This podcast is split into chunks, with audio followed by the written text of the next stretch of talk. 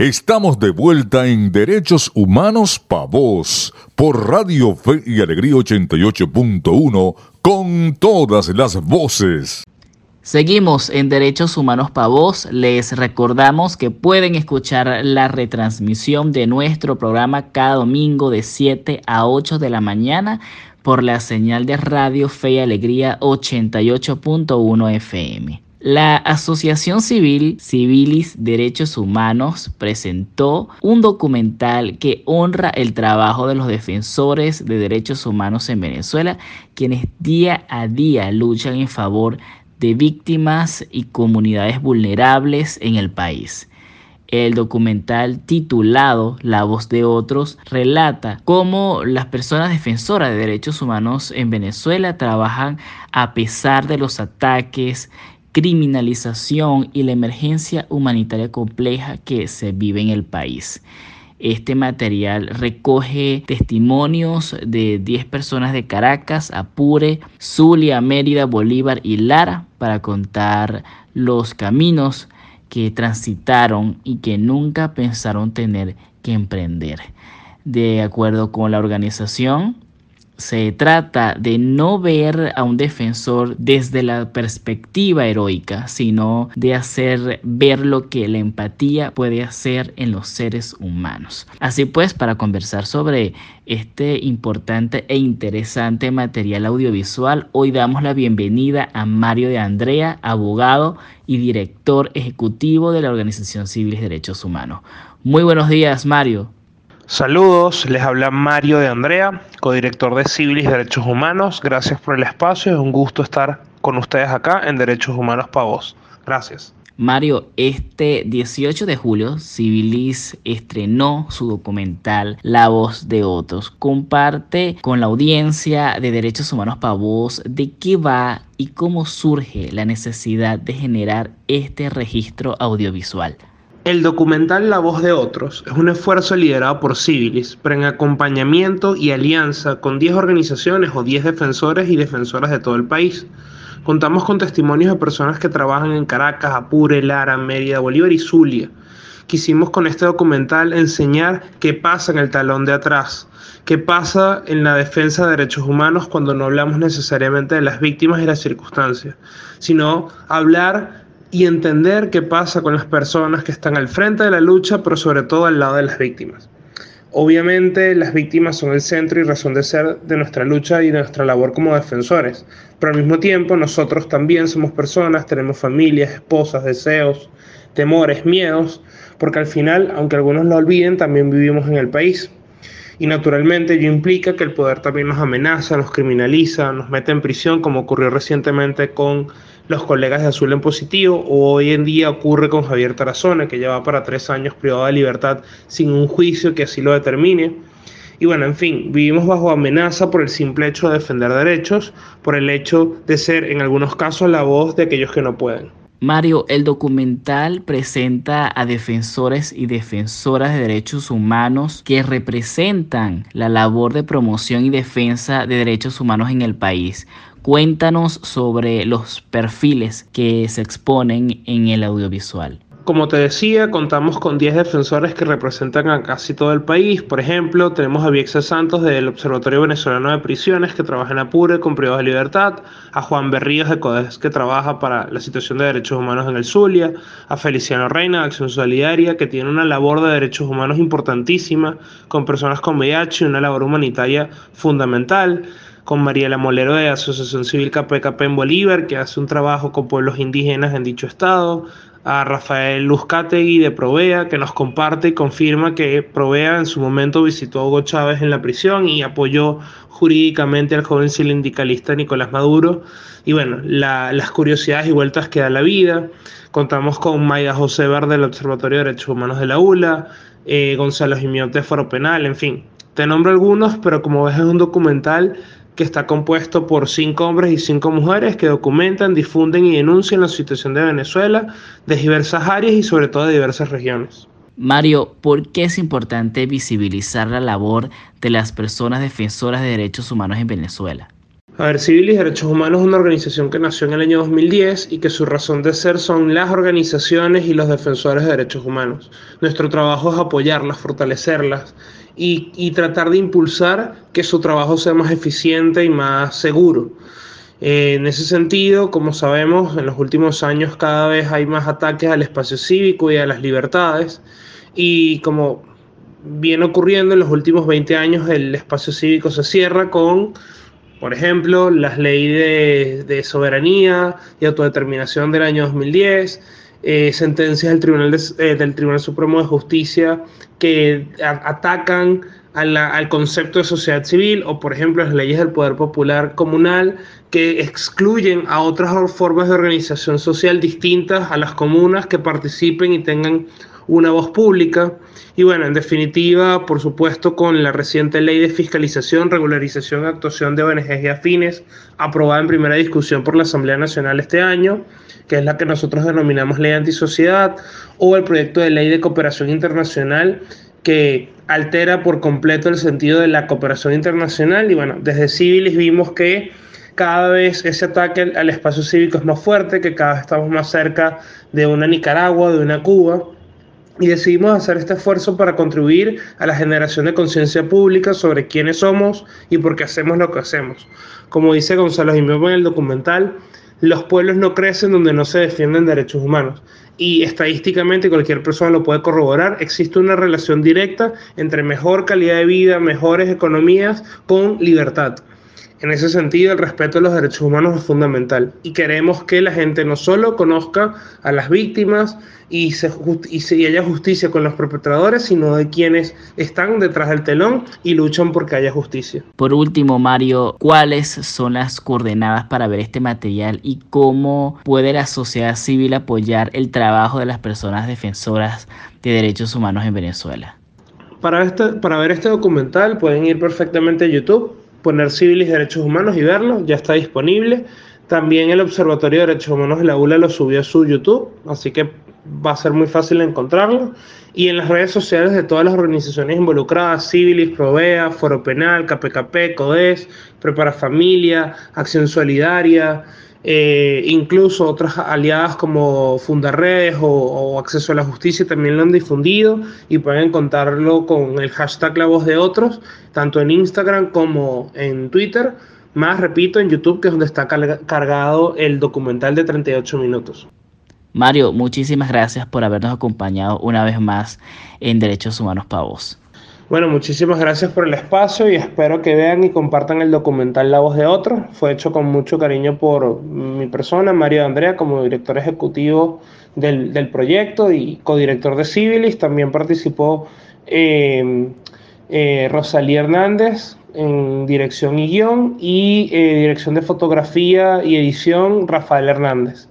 Entonces nosotros tres hicimos este documental que, está hecho con mucho amor para poder honrar a las personas defensoras de derechos humanos, eh, que consideramos un trabajo muy difícil y muy valioso que a veces es invisibilizado, pero gracias a él y a las personas que están en esto es que hoy podemos tener una oficina del alto comisionado en el terreno, que el ojo sobre la situación de derechos humanos en Venezuela no desaparezca, que haya una investigación sobre Venezuela y altos funcionarios en la Corte Penal y que obviamente esto no es algo que le guste al gobierno y a sus autoridades, pero a las víctimas, a las personas que creen en la justicia y la democracia, naturalmente el trabajo de los defensores de derechos humanos les debe parecer muy valioso. Era Mario de Andrea, abogado y director de Civiles Derechos Humanos, una asociación civil sin fines de lucro fundada en el año 2010, independiente, pluralista y autónoma, dedicada al apoyo de la labor que realizan grupos y organizaciones de la sociedad civil en el campo de los derechos humanos. Ahora nos vamos a un breve corte, pero en minutos regresamos con más por la señal de Radio Fe y Alegría 88.1 FM.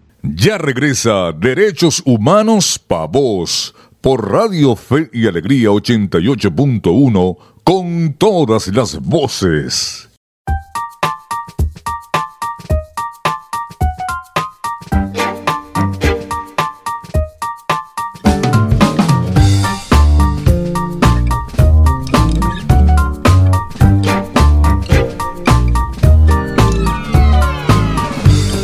El anhelo dirigido hacia ti. Yo estaba solo en un rincón del café. Cuando de pronto oí unas alas batir, como si un peso comenzara a ceder. Se va, se va,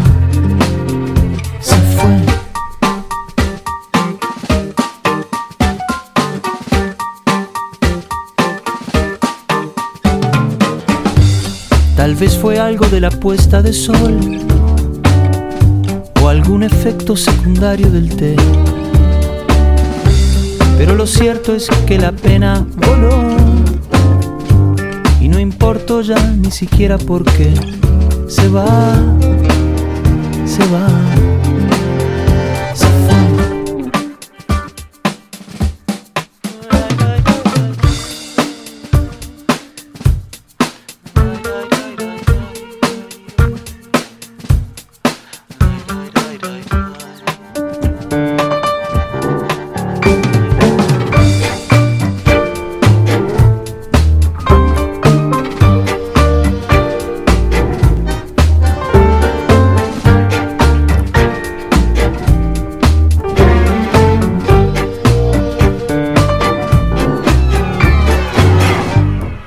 Algunas veces mejor no preguntar, por una vez que algo sale bien. Si todo empieza y todo tiene un final, hay que pensar que la tristeza también se va, se va.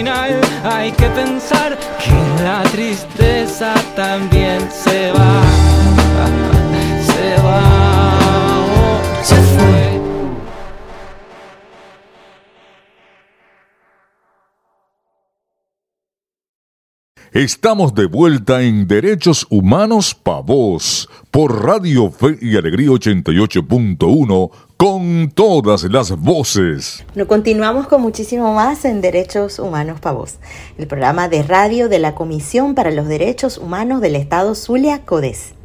Les recordamos como siempre que pueden seguirnos en nuestras redes sociales como arroba codes arroba C-O-T-H-E-Z en Instagram, en Twitter, Facebook y ahora también en Threads. Contamos también con nuestra página web que pueden visitar en www.codes.org. Casi 100 feminicidios se contabilizaron durante el primer trimestre de 2023 en Venezuela. Así lo informó la plataforma Utopics. El informe de esta ONG registró 99 femicidios de enero a junio de este año. De acuerdo con Utopics, el Estado venezolano no cuenta con propuestas para frenar los casos de violencia contra la mujer. Además, la organización destacó la urgencia de implementar un plan de emergencia feminista basado en la prevención. El informe de la ONG detalló que ocurrieron 19 femicidios en grado de frustración y otros nueve casos contra venezolanas en el exterior por parte de sus parejas o exparejas. Cabe destacar que según datos de Utopics, 236 mujeres murieron a manos de femicidas en 2022. En 2021, la cifra se ubicó en 239. Para hablar más a profundidad sobre esta preocupante situación en derechos humanos Pavos, Hoy le vamos a dar la bienvenida a Inés Zambrano. Inés es investigadora, antropóloga, comunicadora visual y directora editorial y fundadora de la plataforma Utopics. Muy buenos días, Jaime, y bienvenida como siempre a Derechos Humanos Pavos. Eh, saludos, muchísimas gracias por la invitación al espacio, por la invitación al programa Derechos Humanos Pavos. Eh, por acá me presento, mi nombre es Jaime Zambrano Ortiz y soy la fundadora del Monitor de Femicidios de Utopits. Aime, Utopics contabilizó 99 femicidios de venezolanas durante los primeros seis meses de 2023. ¿Qué lectura hace la organización a partir de esta cifra? Sí, ciertamente, bueno, contabilizamos este primer semestre del año 2023 un total de 99 casos de femicidios eh, de mujeres venezolanas, ¿no? Eh, lo primero que tenemos que decir y que siempre insistimos es en explicar que lo que hacemos desde Utopits es un subregistro de casos.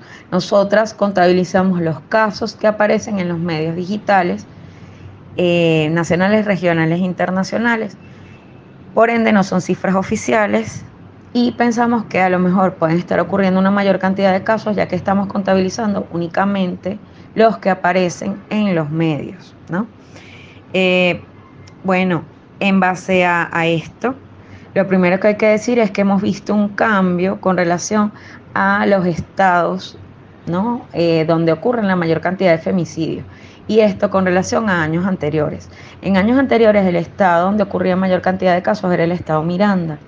Y vemos cómo estos primeros seis meses del año se han incrementado y el estado donde está ocurriendo mayor cantidad de femicidios es el estado Zulia, con un total de 13 casos seguido del estado Lara con 11 casos, del estado Bolívar con 9 casos, del estado Aragua con 8 y de los estados Miranda, Carabobo y Distrito Capital con 7 casos cada uno. Ojo, lo que no implica que no estén ocurriendo eh, casos de femicidio en otros estados. Pero sí vemos con alarma que en el estado Zulia además muchos de estos casos, además de ser femicidios íntimos, son femicidios que ocurren a manos de bandas delincuenciales. Eh, igualmente, bueno, es importante hablar de las edades. Vemos como en años anteriores que eh, la mayoría de los casos son eh, en adolescentes y mujeres con edades comprendidas entre los 16 a los 40 años. Igualmente, no implica que no ocurrieran casos de femicidios infantiles y casos en adultas mayores. En comparación con el año pasado, ¿qué características puedes mencionar de los femicidios documentados en este año 2023? Bueno, con relación a años anteriores, eh, y aquí esto eh, ya lo, agregué, bueno, vemos esa diferencia con relación al tema de, del, Estado, ¿no? de los estados donde están ocurriendo los casos. Pero igualmente está ocurriendo con el tipo de armamento que se está utilizando para los, eh, los femicidios que están ocurriendo. porque Ciertamente, como en años anteriores, vemos que el uso de armas de fuego es, lo, más, lo que más se utiliza, pero ahora, luego del arma de fuego, es la asfixia mecánica la que eh, se está usando, seguido de los golpes, y luego vienen las armas blancas. Igualmente, bueno, nosotras contabilizamos la violencia obstétrica como eh, un causante de, de femicidio, de feminicidios en este caso. Y vemos que ya a estas alturas han ocurrido 15 feminicidios por violencia obstétrica en el país. Bueno, y ahora hablemos sobre justicia. ¿Cómo calificas la labor de las instituciones del Estado venezolano en relación con la búsqueda y el enjuiciamiento de los femicidas, así como en el deber que tiene el Estado de aplicar políticas que ayuden a prevenir nuevos casos y además eh, conciencien sobre la violencia machista existente en nuestro país? Ahora, con relación al sistema de justicia, bueno, yo diría que en Venezuela pasa algo, ¿no? Eh, yo creo, y no nada más en Venezuela, yo creo que eh, ocurre en muchos países como en Argentina, México, España, bueno, sin número, lo hemos visto, hasta en Estados Unidos, que eh, los sistemas de justicia no están pensados, ¿ok? Para las mujeres que son víctimas de violencia de género. ¿Y en qué me baso para decir esto? Bueno, en todos los procesos de revictimización que viven nuestras mujeres que son víctimas de violencia. ¿sí? Eh, hemos visto casos eh, en Argentina, por ejemplo, donde han liberado eh, femicidas. hemos visto casos en España donde también han, liberado femicidas y violadores, como el caso de la manada. O sea, hemos visto sin número de casos donde vemos que el sistema de justicia no da respuesta, no da la respuesta debida a, ante los casos de violencia de género. Y Venezuela no se queda atrás.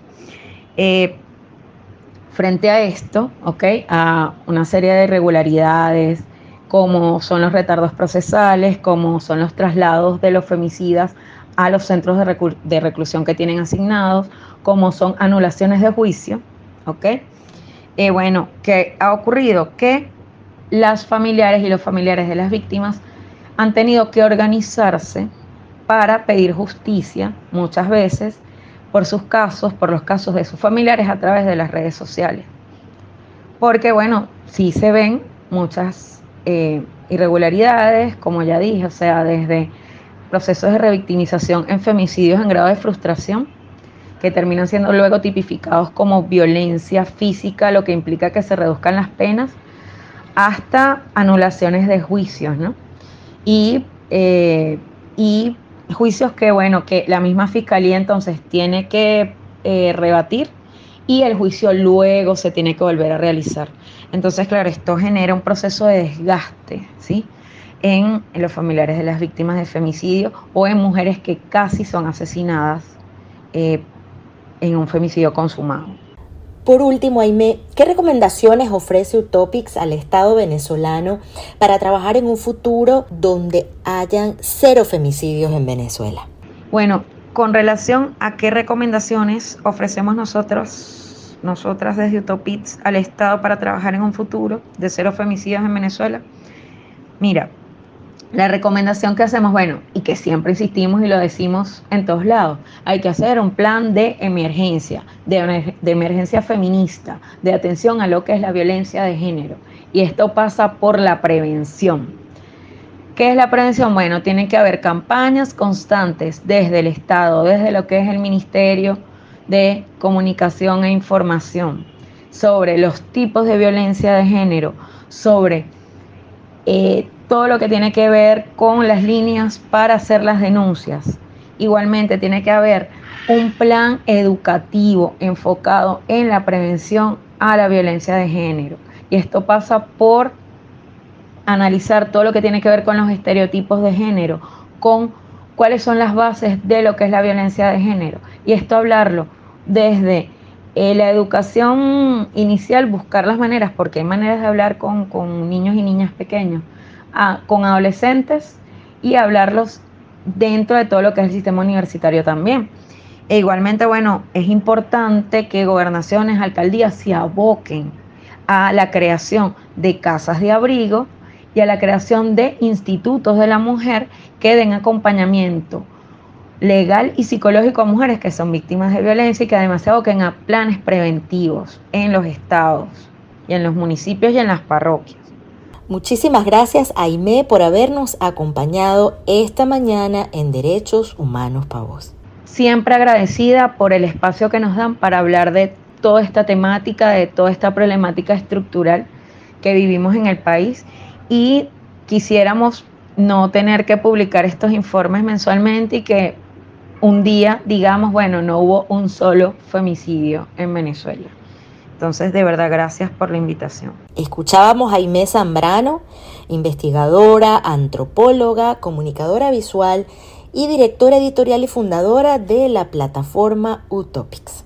luego de esta interesante entrevista nos vamos a ir a una pausa, pero en minutos les esperamos con más por la señal de Radio Fe y Alegría 88.1 FM. Ya regresa Derechos Humanos Pa' Vos por Radio Fe y Alegría 88.1 con todas las voces. Estamos de vuelta en Derechos Humanos Pa' Vos por Radio Fe y Alegría 88.1 con todas las voces. El ABC de tus derechos. El 18 de julio se conmemoró el Día Internacional de Nelson Mandela como reconocimiento a los aportes del expresidente de Sudáfrica en materia de cultura de la paz y la libertad. Este día fue decretado por la Organización de las Naciones Unidas, ONU, en 2009.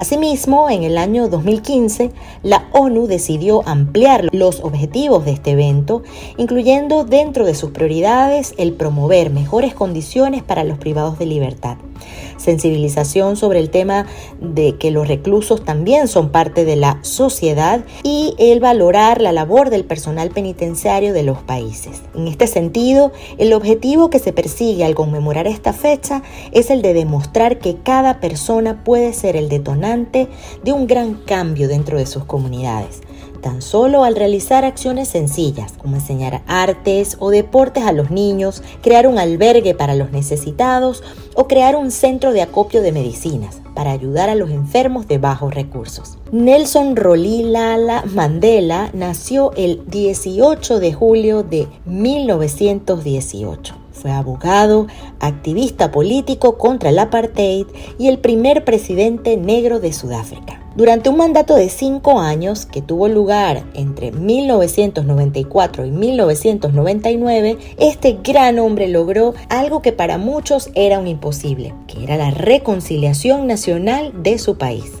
Mandela logró darle voz a todas las víctimas de crímenes cometidos durante el régimen del apartheid, por medio de lo que él llamó la Comisión para la Verdad y la Reconciliación.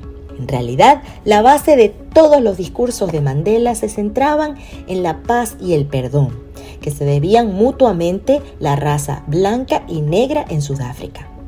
Es más, una de sus frases más famosas dice lo siguiente, los valientes no temen al perdón, si esto ayuda a fomentar la paz.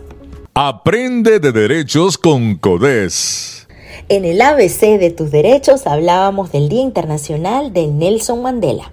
Cabe destacar que en la película Invictus, dirigida por Clint Eastwood y protagonizada por los actores Morgan Freeman y Matt Damon, el primero en el papel de Mandela y Matt Damon como el capitán François Pienaar, que era el capitán del equipo de rugby de Sudáfrica, conocidos como los Springboks, en esta película se retrata la historia de cómo fueron los primeros pasos de Mandela para conseguir que todos los surafricanos se sintieran conectados con el país y se hermanaran entre ellos. Todo gracias a la pasión por el deporte y un atisbo de esperanza, por lo que aprovechamos de recomendarles esta excelente película. A propósito de esta fecha, la película, les recordamos, se llama Invictus.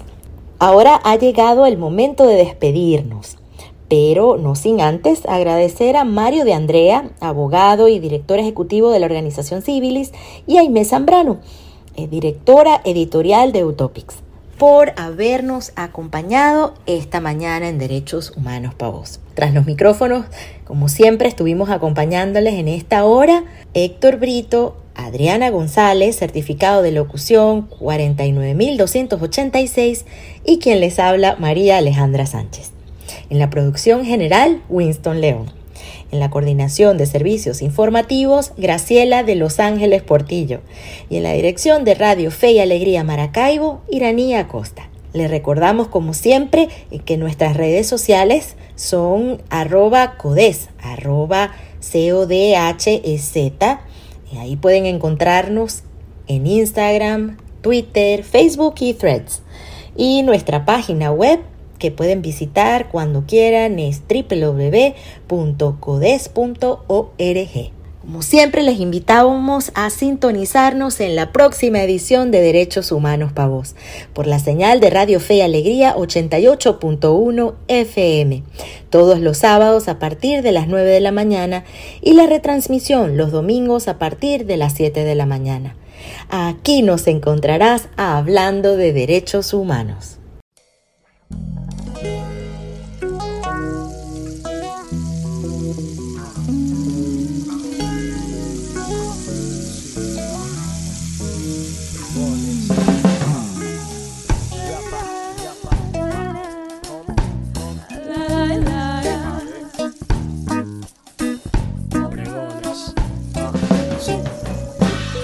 Queremos que nos aumente el salario, ya que sigue precario, que sea remunerado el esfuerzo a diario de todos los usuarios y que trabajan en la calle o cualquier escenario.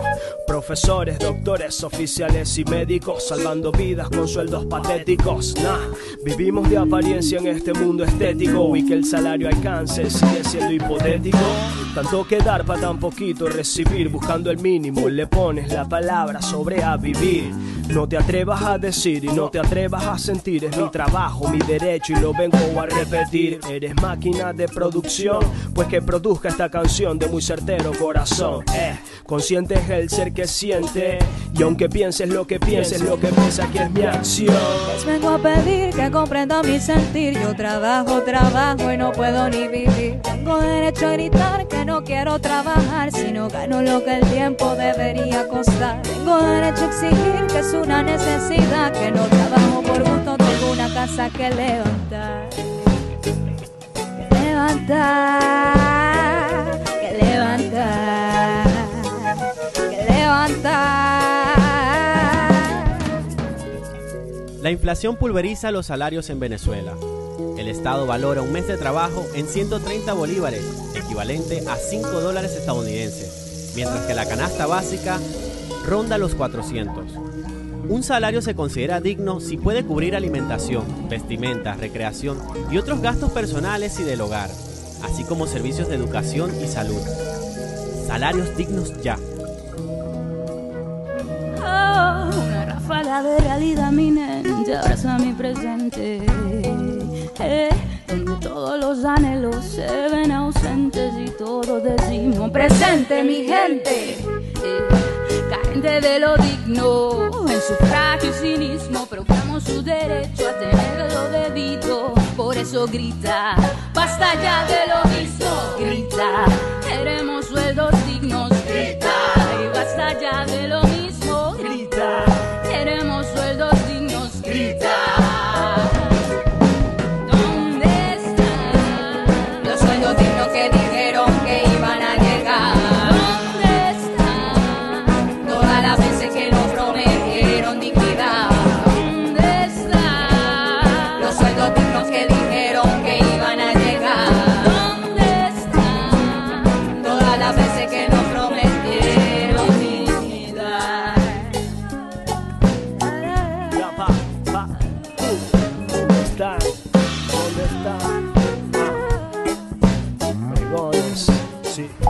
Pedir que comprendan mi sentir. Yo trabajo, trabajo y no puedo ni vivir. Tengo derecho a gritar que no quiero trabajar si no gano lo que el tiempo debería costar. Tengo derecho a exigir que es una necesidad, que no trabajo por gusto, tengo una casa que levantar.